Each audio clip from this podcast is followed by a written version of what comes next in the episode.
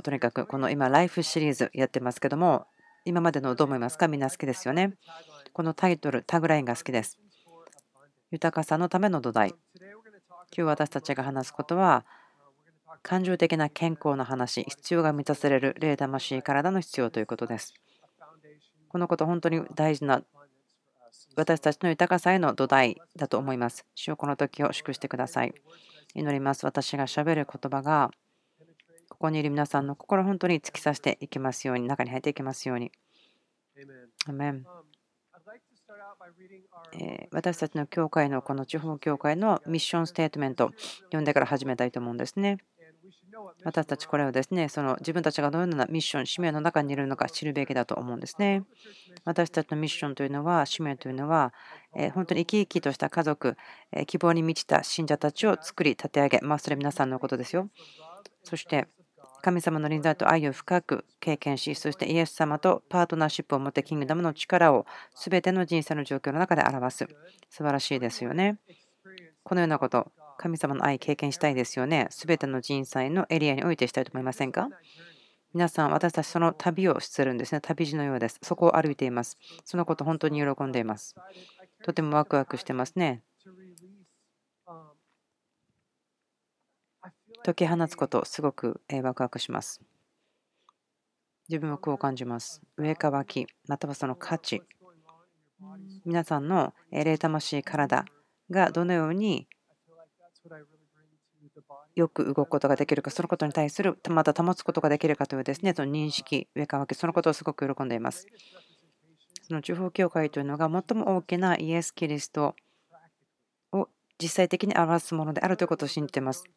私たちの教会というのは奇跡、印、不思議、そのことよく知られていますね。もちろんそのことも話しますけれども、自分がとても期待しているということは、そのグローバルのキリストの体が最もハッピーな人々として世の中に知られるということ。なぜならば自分自身のケアをよくとっている人たちだからということ。例えば体が私たちの愛のために調べている。私たちの良い状態によって知られている。でもしキリストの体全体が知られたければ、まず自分から始めなければならない。ないものをあげることはできない。ないものを植えることはできません。前はそれをトライしました。自分が持ってないものをあげようとしたことありませんか？そして、あ、しまった、あげようと思ったけど、それがなかったということを気がつく。そんなことありませんか？例えば、そのミニストリースクールの生徒さんたち、卒業して、あ、自分たちのところに帰ったけど、あ、自分持ってない。そして戻ってきて、それの所有者とならなければならない。あげようとしているものは自分が所有する必要がある。私たち多くのことですごく良い仕事をしてますけども、でもちょっと足りないところがあります。健康的な、魂の健康という話をするときに。ですから今日はそのことをしていきたいと思っています。ジョン・マクスウェルさんの本ですけれども、こう言ってます。このコートはですね、11世紀のビショップの方の墓石から書いた言葉ですけれども、とても長いと思うんですけれども、とても面白い言葉です。だから誰かがま墓場をですね歩いていて、それらを見つけたと思うんですけれども、こう言ってます。私が若くて自由であった時、私の想像、イマジネーションには制限がなかった。だから世界を変えることを夢見ていた。自分が成長して賢くなって気がついたことは、世界を変えることはできない。だから自分の夢を小さくして、こうしました。自分の国だけを変えよう。そしてそれも動かないように見えた。で自分がですね人生の終わりの頃に行った時に気がついたのは自分の家族だけを変えよう。自分に近い人たちだけを変えよう。でもそれ全然できなかった。そして自分の死のとこで気がついたこと。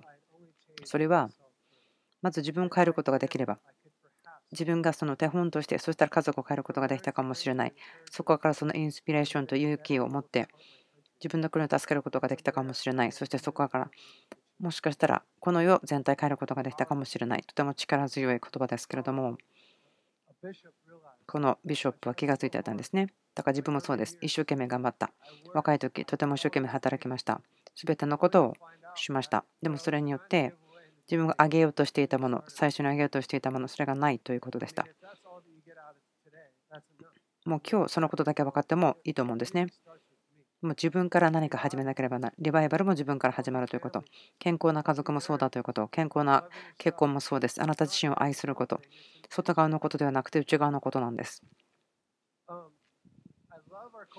自分たちのこの教会の文化、本当に喜んでいます。とても信じていますよね。同意します。子供がいれば難しい言葉であってもあなたはそのワールドチェンジを育てているんです。世界を変えるような子供たちを育てているとって信じてそれをするんです。ビジネスがあったらどのようなビジネスであっても関係なくもう一番大きなもうグローバルの神の御国のためにそれをやる。例えばあなたがホットドッグスタンドがあったとしてもそれが仕事だったとしても神様のためにそれをするんです。ダビデのマイティーマンのようにそれをするんです。もう自分はですね、これをやってるけど1000人をやっつけるんだ。そのような大きな信じることがあります。そのように育てられました。その文化の中で育てられました。あなたがその何かですね、え植林とかその山の中で働いてる人たちであっても自分は神様のためにこの木を切ってるんだ。何かそのようなことを学ぶんです。神様のためにこの木を伐採するんです。そのことを信じます。とてもワクワクします。神様があなたの人生の中に置いた賜物、神様の油注ぎ、それが人格にマッチするということ、合ってくること。私はこう感じます。私たちの人格が私たちの賜物にマッチしたときに、賜物というものがネガティブではなくなります。私たちにとって弱さではなくなります。過去のリバイバル、見てみると、その歴史を見てみると、リバイバリストと言われる方たち、正直にすごく自分はですね、謙遜にさせられます。神様が彼らでしたこと、例えば、ジョン・ジ・レイクさん、アレキサンダー・ダーウィン、そしてキャサリン・クールマン、そのような方たち、本当に自分謙遜にさせられます。彼らが助けなしに、サポートなしにどれだけやったか、そのコミュニティ抜きにどれだけやらなければならなかったか、本当に少ないパートナーと働かなければならなかった。多くの人たちは彼らをどうやって支えるか、助けるか知らなかったんです。そのような歴史、彼らの人生、学んでいくときに分かることがありますけれども、その過去のリバイバリストの人たち、彼らの油注ぎというものは、彼らのキャラクターよりも本当にもっと大きかったんです。私は誰をも裁くことをしません。そのことを分かってほしいんですけども、本当にただ言っているだけなんです。例えば、ジョン・ G・レイクさんの話をしましょう。本当にこの教会で、その方、本当に愛してますけれども、偉大な癒しの ministry した方ですけど、彼がその ministry をアフリカでしていたとき、世界中で、で、彼の妻は死んでしまって、彼は子供が数名いて、でジョン・ G・レイクは、彼はその家でいてもその死の臨在に引き寄せられてしまって子供たちは無視されている、ちゃんと取り扱われてないと感じていた。神様の臨在が来るともういなくなってしまう。神様の臨在を保つ、そのよく受けるということは必要なことです。彼の賜物です。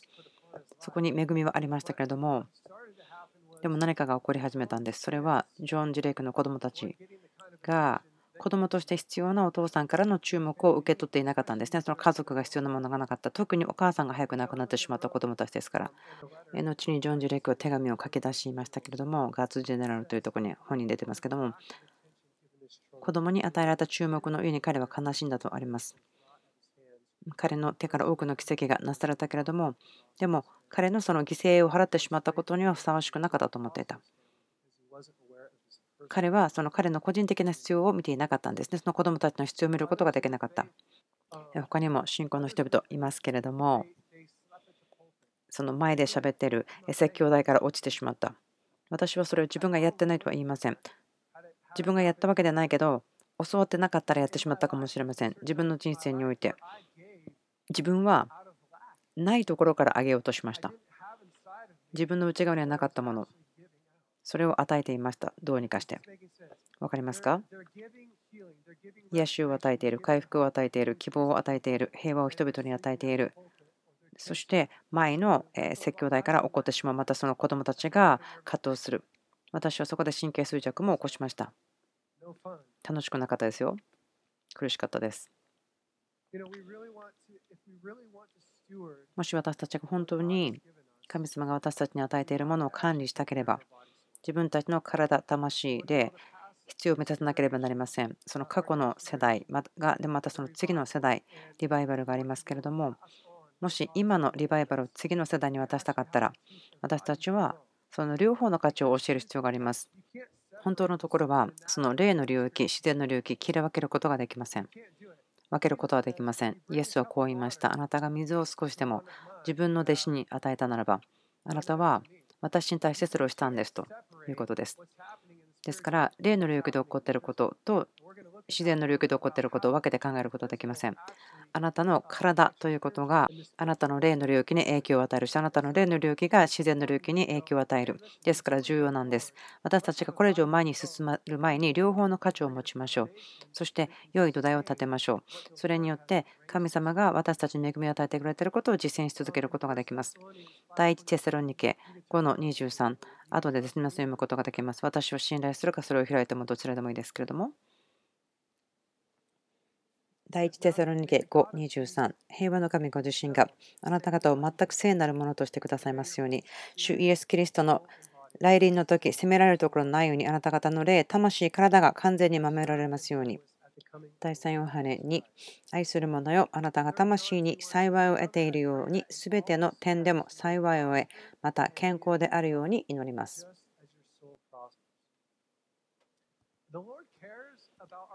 主は私たちの体、霊、魂のことを気にしますね。私たちがそのキュッと天国に入った、それはあんまり気にしないと思うんですね。私、そういう表現するんですけれども、あんまり気にしないんです。私たちがキュッと天国に入ったからといって、神様がケアすることは、癒しとかよみがえりだけではなくて、私たちが美しい、シミがない、キリストの花嫁を世に表すということ。で外側で起こっているということは内側からの現れですから十分しゃべることができないと思うんですけれども私はこのですね太鼓を叩きながらそのバトンを受け取ってこれのために自分は召されてるんだと言って渡してる気がするんです。皆さんの体魂霊というのには必要がありますよ。満たすべき必要があります。面白いことは私たちあまり普段そのことを考えないんです。霊魂体のことを考えません。でそのことを考えた時に5つの愛の言語とかそういったことを思うんですね。あ自分のその愛を受け取る言葉を触れてもらうことですから、それによって自分はその愛を感じます。それが自分の言語ですから。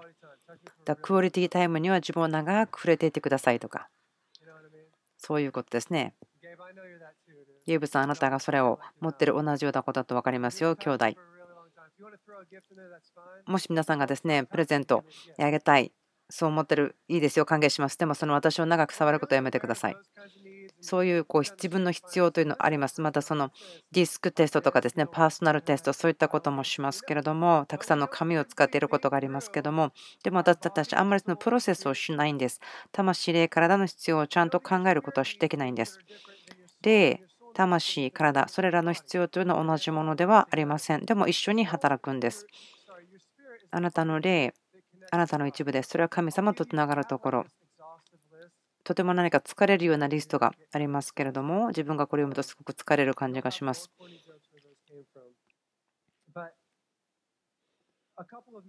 いくつかの必要、まあ、3つぐらい喋れますけれども、霊というのは信仰が必要です。真理、そして神様との親密さが必要です。あなたの霊というのは信仰が必要と信じますか？その花が咲く、花開くのに信仰が必要なんです。神様を喜ばせるためには信仰が必要ですね。もちろんそうでしょう。神様との親密さ、この秘密の場所でそれを作ること。あなたが神様と交わりをする、とても重要ですよ。とても重要です。神様の声を聞くということ、とても重要なんです。このことをちょっと話しましょう。神についてのことではなくて、私たちを癒し、私たちを治すんではないんです。でも神の言葉が私たちを癒します。知識ではないんです。神についての知識ではなく、神と会うことです、それが私たちを癒します。私たちを健全にします。自分の人生の経験ですけれども、自分が神経衰弱になったこと、離婚したことの苦しみの中で、で自分はいろんなことを考えます。プロセスします。自分がすごく心配することを失ってしまったこと。でも神様が良い方だという考え方が私を助けたわけではなくて、確かにそれは何を信じるか、どこに進むかというそのロードマップをくれたようなものですけども、でも神と出会い、ここにあるもの、私の必要、このこと私の必要を満たしてくれますか？例えば私の娘の必要を満たしてくれますか？とそういったことを神様がそれに答えてくれたとき、私はそれを体験したとき、神がこうやってきて、このこと、私はこのことしますよと言った。だから神についての考え方とかではないんです。神様との親密さ抜きには生きることできません。あなたの霊は繁栄しません。花が咲きません。あなたの体も繁栄しません。その鍵がなくては、まず神との親密さが全てのことの鍵です。まあ、これはボーナスですけども、魂の必要。ポジティブなセルフトークが必要です。皆さんの魂というのは良いセルフトークが必要です。人々とのコネクションがつながりが必要です。あなたの魂はアドベンチャーが必要です。冒険が必要です。同意できますか？冒険必要です。狩りや魚釣りやフライをすることやそういうようなカテゴリーのことはすごくいいんです。とても良いですよ。もし人生の中に成就してない問題があるならば、そのフライをやってないからかもしれません。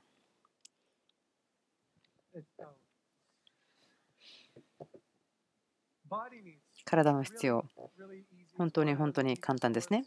はっきり分かるのは、でもそれらのことは多くの場合何かこう無視されてしまうことです。食べること、寝ること、お水、エクササイズをすること。あと楽しいことも本当に必須ですよ。人々が本当に難しいこと、チャレンジが多い状況に入っているときに、まあ、これすごく重要なことなんです。自分はいっぱいカウンセリングをしますよ。何年も何年もやってきました。自分が小さな時からやってきました。カウンセリングして人々を助けるのは自分の情熱です。本当に多くの場合、人々が自分のオフィスのところにやってくるんですけど、まあ、人々は問題があるから自分のオフィスのところにもちろんカウンセリング受けにやってくるわけです。自分がですねカウンセラーですから、ま仕事として彼らを最も助けるのは何かということを見つけ出すわけですけども、すごくたくさん何回も、例えば性的な問題とか、本当に大きな不安が来るような問題とかがあったときに、私こう聞くんですね。あなたが最後に楽しいことをしたのいつですか？そうすると、何おかしいことを聞いてるんですか？あなたはというような顔で見られるんですね。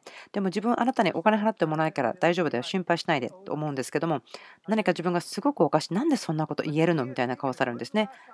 人々は考えられないんです。不安でいっぱいの時に、あなたが楽しいことをしたのいつですかと聞かれてもわからない。そのジェットスキーとかをしながら、すごく早い状況の中で、ああ、自分の問題はこのことだとか考えることできないんですよね。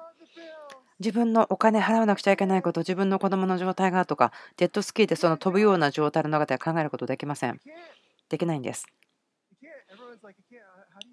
でもじゃあそんなことどうやってやったらいいんですか？と言われるんですけどあ自分のじゃオフィスでその自分がやってることやってみてください。そしたらあなたがそこから出て釣りに行かなければならなくの状況が分かるでしょうって自分は言うんですね。自分がその釣りをするときには何が釣れてるかそれは関係ないんです。ただ何かによって引っ張られるんですね。そのことによって自分がカウンセリングで何か人々が自分に入れた不安、焦りを取り去ってもらうんです。エンドルフィンを自分の脳に解き放ってリチャージすることが必要なんです。楽しいことが必要です。でもなんで自分たちはそれを問題が起きたと思うとそれを一番最初に×印をつけてあもうこれはできないと思ってしまうんでしょうか。一番重要なことは自分の状況に対して深刻になることだ。特にその恥を感じる問題に対して深刻になることだ。自分の恥に対して深刻に取り扱ったらじゃあ自分代わりに違いない。それは真理ではないです。そうではないんです。自分たちを本当にそんなおかしいサイクルに保っちゃうんですけども入れとくんですけど魂体霊その必要というのはシンプルなんですけれども違うんです。でもそれが満たされることが必要です。私たちが神様が私たちを召していることをちゃんとするときにそれが必要です。いくつか話しますけれども例えばあなたが体に問題があるとき例えばよく眠れない十分な睡眠がないたくさん眠ることができてないでそこに希望がないという状況が加わった時に。ここにお母さんたちいると思うんですけどこう思ったことありますよね。こんなこといつまでやらなきゃいけないんだろう。もちろんそんなことを言ってると思うんですね。そういうことを言うと思います。もちろんですね。でもあなたがすごい少ない睡眠時間とでその時にあんまり希望もない。その神様と共に希望をちゃんと管理することができてなかったらその希望がないという状況はですね神様にそのことを持っていって話をしてないそのちゃんと取り扱ってないということですね。この起こっているこの状況私希望がないんですけど神様どうしたらいいんですか？さっきも言いましたけど神様の言葉が私たちを癒すんですね。睡眠が少なくて希望が少なかったら本当にそのディプレッションの始まりです。希望がない。眠れないディプレッションになります。で、それによってよく寝たら元気になるだろうと思うんですね。でも起きたら、また、あ、またなんか治ってないと思ってしまうんですね。そしてそれによってまた眠ってしまって、でも起きたら治ってたらいいなと思うけど、またそれをやればやるほど自分の人生に対して最悪と思ってしまって、その深いですね、なんかこう、螺旋階段に落ち込ってしまうんですね。自分の人生最悪と思い始めてしまうんです。じゃあこれはどうでしょうか？例えばあなたの真理、神様の言葉、それがあなたの霊にしっかり届いていなければ、また神様と上手にプロセスしていなければ、そうするとあなたのセルフトークというのはですね、ネガティブなものになってしまいます。そのネガティブセルフトークしたことありますよね。もちろん皆さんしないと言わないでくださいね。しないと言わないでくださいね。ちょっと面白いことを話しましょう。ある調査では、まセルフトーク自分に話すことですけども150から300個を1分間に話しています。で1日では1万5000語ぐらい話しています。自分に対してセルフトークをしています。でその中の70%というのはあなたが言ってることを自分に対して。それはネガティブです。その70%あなたが言ってること。まあ皆さんクリスチャンなことですから多分20%ぐらいがネガティブだと思うんですね。そのこの世の一般の人たちは70%自分に対して悪いことを喋っています。その70%の中から自分に対して語っていること、否定的なこと、その70%というのは無意識なんですね。意識がなく喋っています。ということは、気がついていないということです。あなたが自分で何言ってるか気がついていないんです。もう自動的に喋っているようなものです。ということは、同じことを繰り返して喋っているということです。95%繰り返しているということです。明日、明後日、その次、その次、その次、繰り返し続けているということです。だから自分はこのような人になった。そう思いませんか？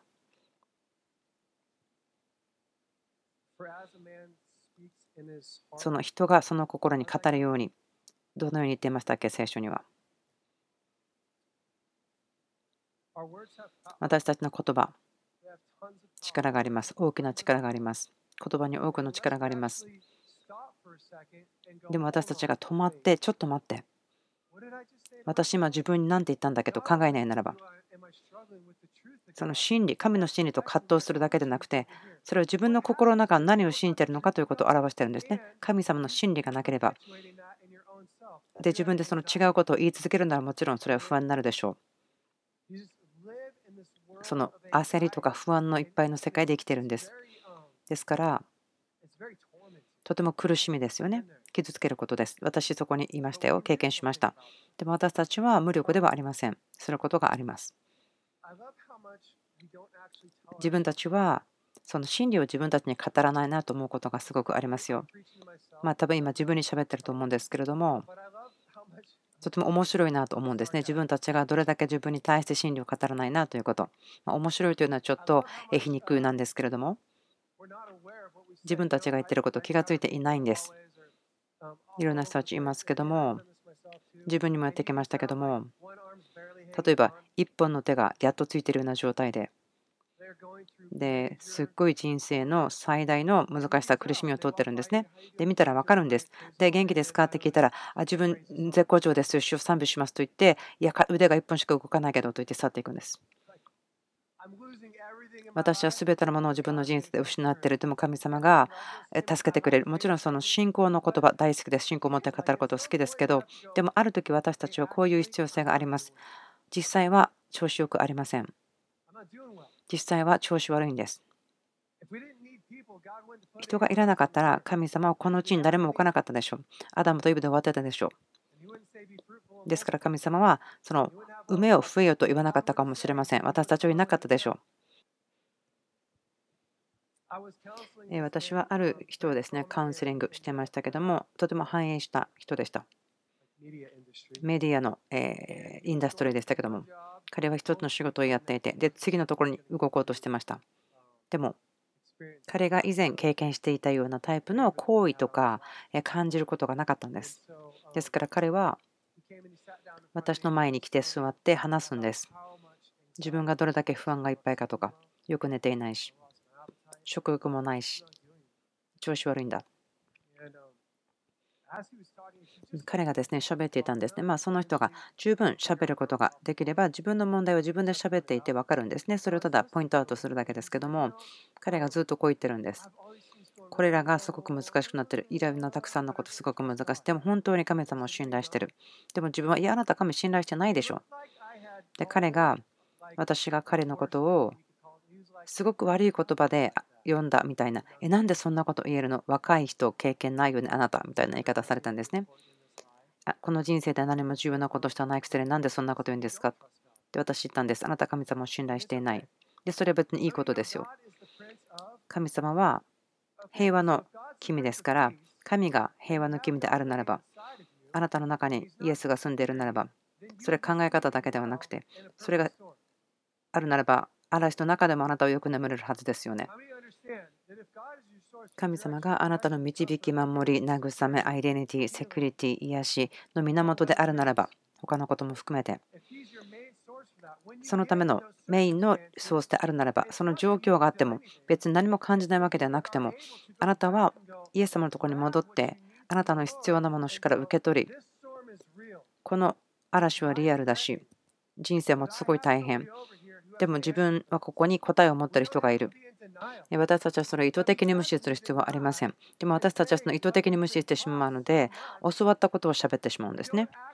私たちは本当には私たちがその季節を通り過ぎていくためにもらっている恵みにアクセスすることができないんです。もし私が自分今日傷ついている、体調が悪い、調子悪い、それを言わなければ、恵み、あなたが必要なものというのは、誰か他の人のところ、その隣の人にあるんです。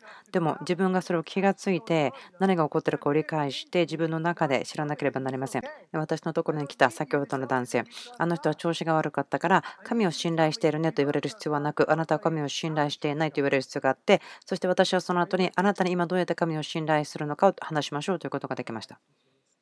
その教えることを楽しんでいます。メインステップがあります。それはあなたの体、魂、霊の必要。家に帰って考えてください。自分の魂の必要、思い、意志、感情。反映するには自分の体、霊の必要。リストを作ってください。あなた自身のリストを作ってください。そして聖書から学んでください。自分がその反映するため、花咲くためには何が必要だということ。とてもそれは自分にとって大きな影響を与えました。私たちが力強くなる自分たちの必要をちゃんと見ること。それはセルフアウェアネス、自分が認識することです。その内省的になれではなくて、内側を見ろではなくて、自分の中の悪いものを見つけろではなくて、私たち、自分たちが何が悪いかもちろん普通に知ってますよね。私、そのことプロフェッショナルですよ。自分で知るということは、あなたの内側で自分が知らなければならないことを分かる能力ということですね。セルフアウェアネスということ、自分を自覚するということ。それは外側で何が起こっているのかということを自覚するのと同じ。その自分がどのようなシーズンにあって、自分がそのような中でどのようにやっているかということ。例えばシーズンが変わる。夏、秋、変化しますね。もしあなたがそれ気づいていなければ、認識していなければ、外に出た時に気がつくでしょう。雨の中で。あ、なんかワイパーを変えるの忘れたとか気がつくんです。またはそれ以上に大変なのは夏のレディングから他の場所のすごく寒いところに行ってでも服はその夏服しか持っていない夏服で行ってしまう。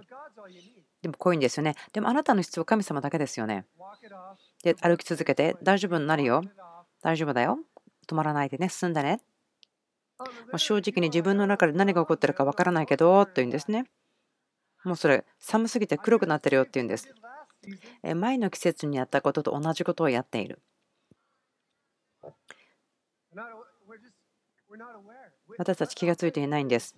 こう言いますよ。これ別に私は皆さんにですね、財政感を与えるつもりではないんです。この教会がありますよね。で、教会の中で自分で気がつかなければいけないよって教わりましたか？自分たちが習ったのは自分の内側を見ちゃいけないよということ。もちろん悪いことを探すのは良くないですけども、でも自分たちに対して、もう1日ですね、3万ぐらいですね、もうすでにあの場所悪い、あの場所悪いと言っていますか、もうそれで十分です。私が言ってるのは、あなたの必要に気がつくということ、あなたの必要に気がつくということ、そしてプロアクティブにそれを先にすることができるかということです。多くの人は言うんですね、どうやって自覚するか分かんないというんですけども、皆さん知ってますよ、学んでるはずです。ビル先生生がですね私たちに教えましたその自覚するかということ気がつくかということ。でもそれはティーチングとしてのその知識の言葉の時でした。その同じように覚えていないんですけども大体こんなことでした。多分ビルさんだと思うんですけどそしたら膝の話でした。でビルさんがカンファレンスに行った時に膝が痛くなってきたんですね。で神様が思いも与えますからまあ、自分はこう信じてますよ。ビルさんは多分こう言ったと私信じています。で、そこで自分が自覚したのは、多分これ自分の痛みじゃなくてと。で、その知識の言葉の時に、その膝と言った時にその痛みがなくなったんですね。わかりますか？十分だと思うんですけども、皆さん分かると思うんですね。そして自分たちこれ練習してくるんです。学んでくるんです。人々がその教会の中にいたり、でその教会に来るときにこう皆さん準備してくるんですね。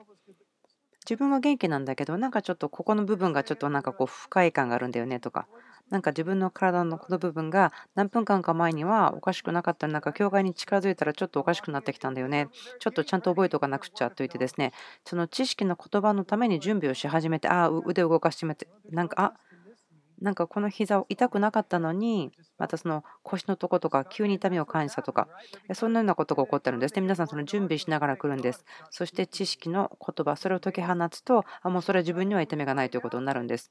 ですから気がつくんですね。私たちが価値を見ていることありますけども、練習します。価値を持ったら練習します。で私たちは自分で自覚できること、その練習する必要があります。でも私たちは自覚するように教わってますけど、でもすごく大きな助けです。あなたがあなたの内側で本当に必要なことを見るための大きな助けです。私たちが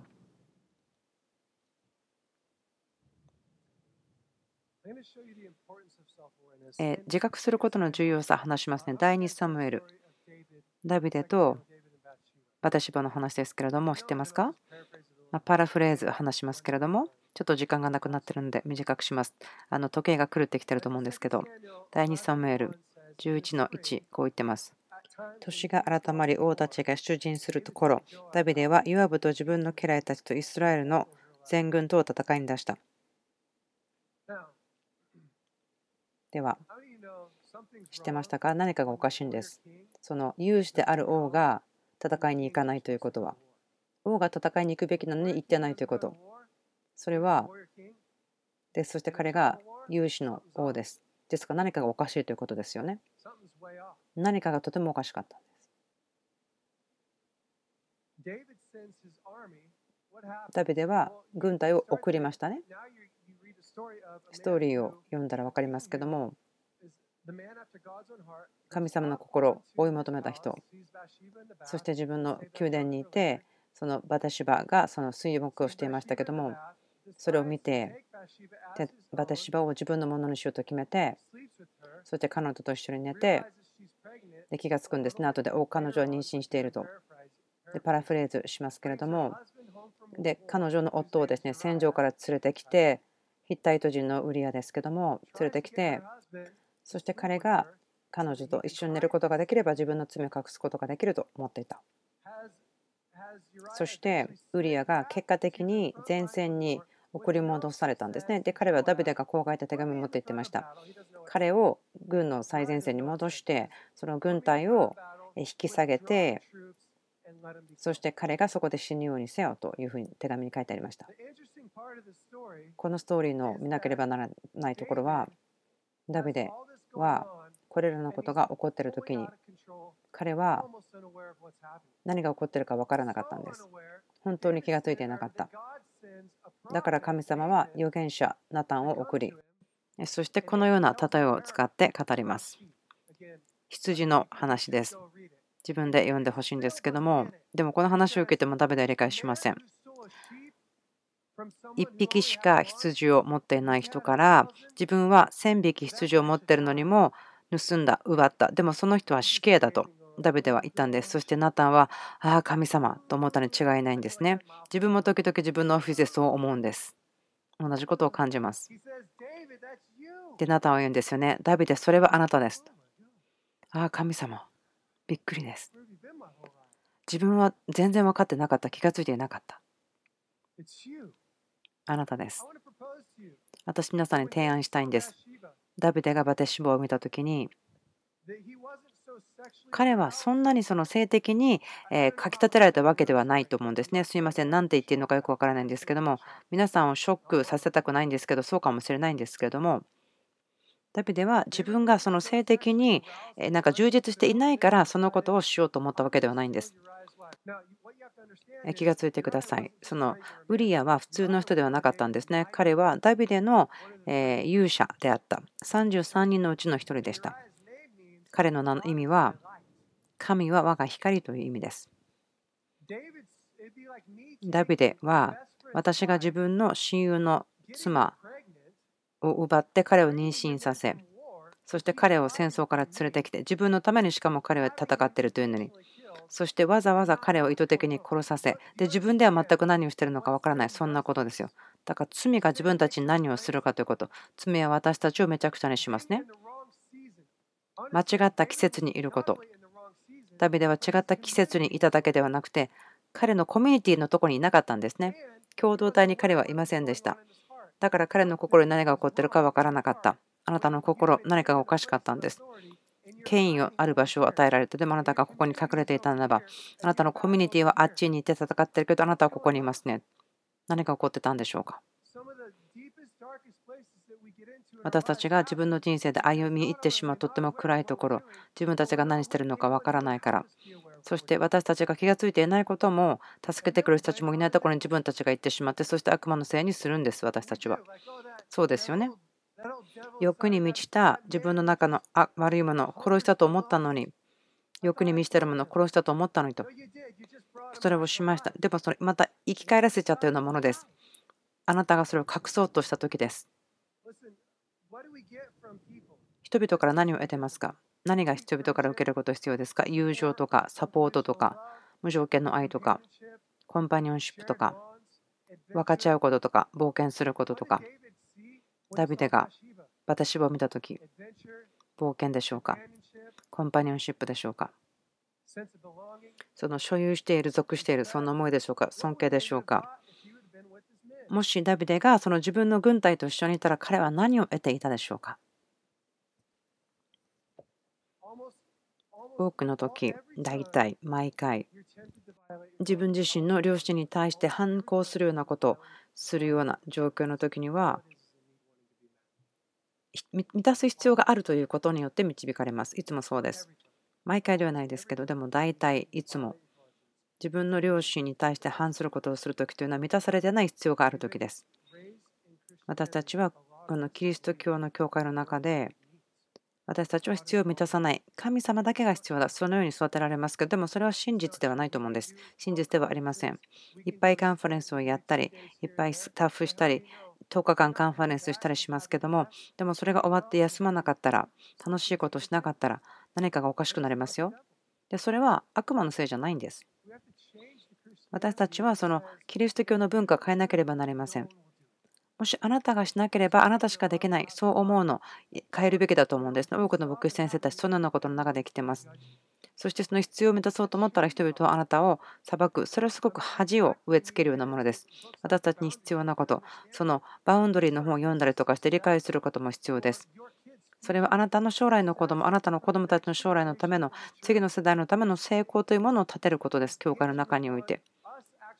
私たちがそのことを許すかどうか、自分たちの霊、魂、体、その必要を満たすことを許すか、受け入れるか、その印とか不思議とか奇跡を受けるのと同じぐらいにそれをするかということにかかっています。1日20回説教したかったけども、でも4回で十分だったんです。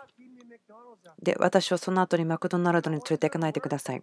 で、仕事にも行きたかった。一生懸命働きたかった。仕事のために失敗したくなかったから。でも家族のことも無視できなかったから。あなたの家族が犠牲になってビジネスが成功するならばでも結果あなたはそこで何を得るかわからないですよね。そしてあなたがもしそのミニストリーとか説教しているならばでもあなたが自分が誰か知られるまた人を恐れているならばもう降りるシーズンかもしれません。自分が知らないことを語るのではなく自分がそれらのことを見てきました。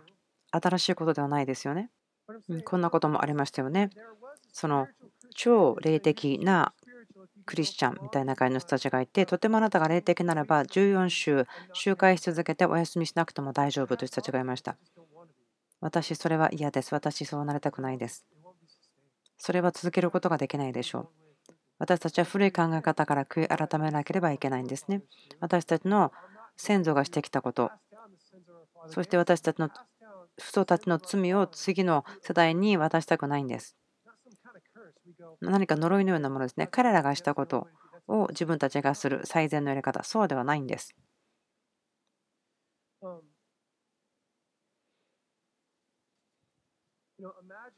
想像してください。またくさんですね、例え話に使えることはありますけれども、自分たちの地方教会がこういうことができれば、私は最も賭けのない人になる。この地上を歩いた人々の中で最も賭けのない満ちた人になるという。だからトレジャーハントもします。そしてセルフリトリートもします。ちゃんと確認します。自分の隣の人が調子悪そうだったら、こう聞きます。あなたの魂はどうしてますか？それを人ごとにせず、自分の周りの人々とちゃんとつながります。正直に言いますと、リバイバルというもの、初代教会、人の働き見たときに、彼らはパンを共に裂き、そして交わりをしています。そしてこういうんですね。奇跡、印、不思議、起こり多くの人々が導かれてきた。そこは命があったからです。とても自分は情熱があります。私はお家に帰って、私が反映しているかちょっと確認して、その大きな力を解き放つ前に、私の土台というのは、自分の人生の恵みと共になければなりませんから、私が探している言葉、神様がくれた油注ぎというのが自分をしっかり取れるかどうか確認する。新しい季節に入っていったら、ちゃんとそれがマッチするか。自分は、あ、今、自分はもっと掴むものがあるから、あれを少なくしてこれをする。そうではないんです。私たちの油注ぎの中では、恵みを受けています。体の必要を満たすことも。それによって、時間を短く使ってももっとインパクトを与えることができるように。自分には情熱があります。自分たちの地方教会がこのことを本当にしっかりと励ますこと。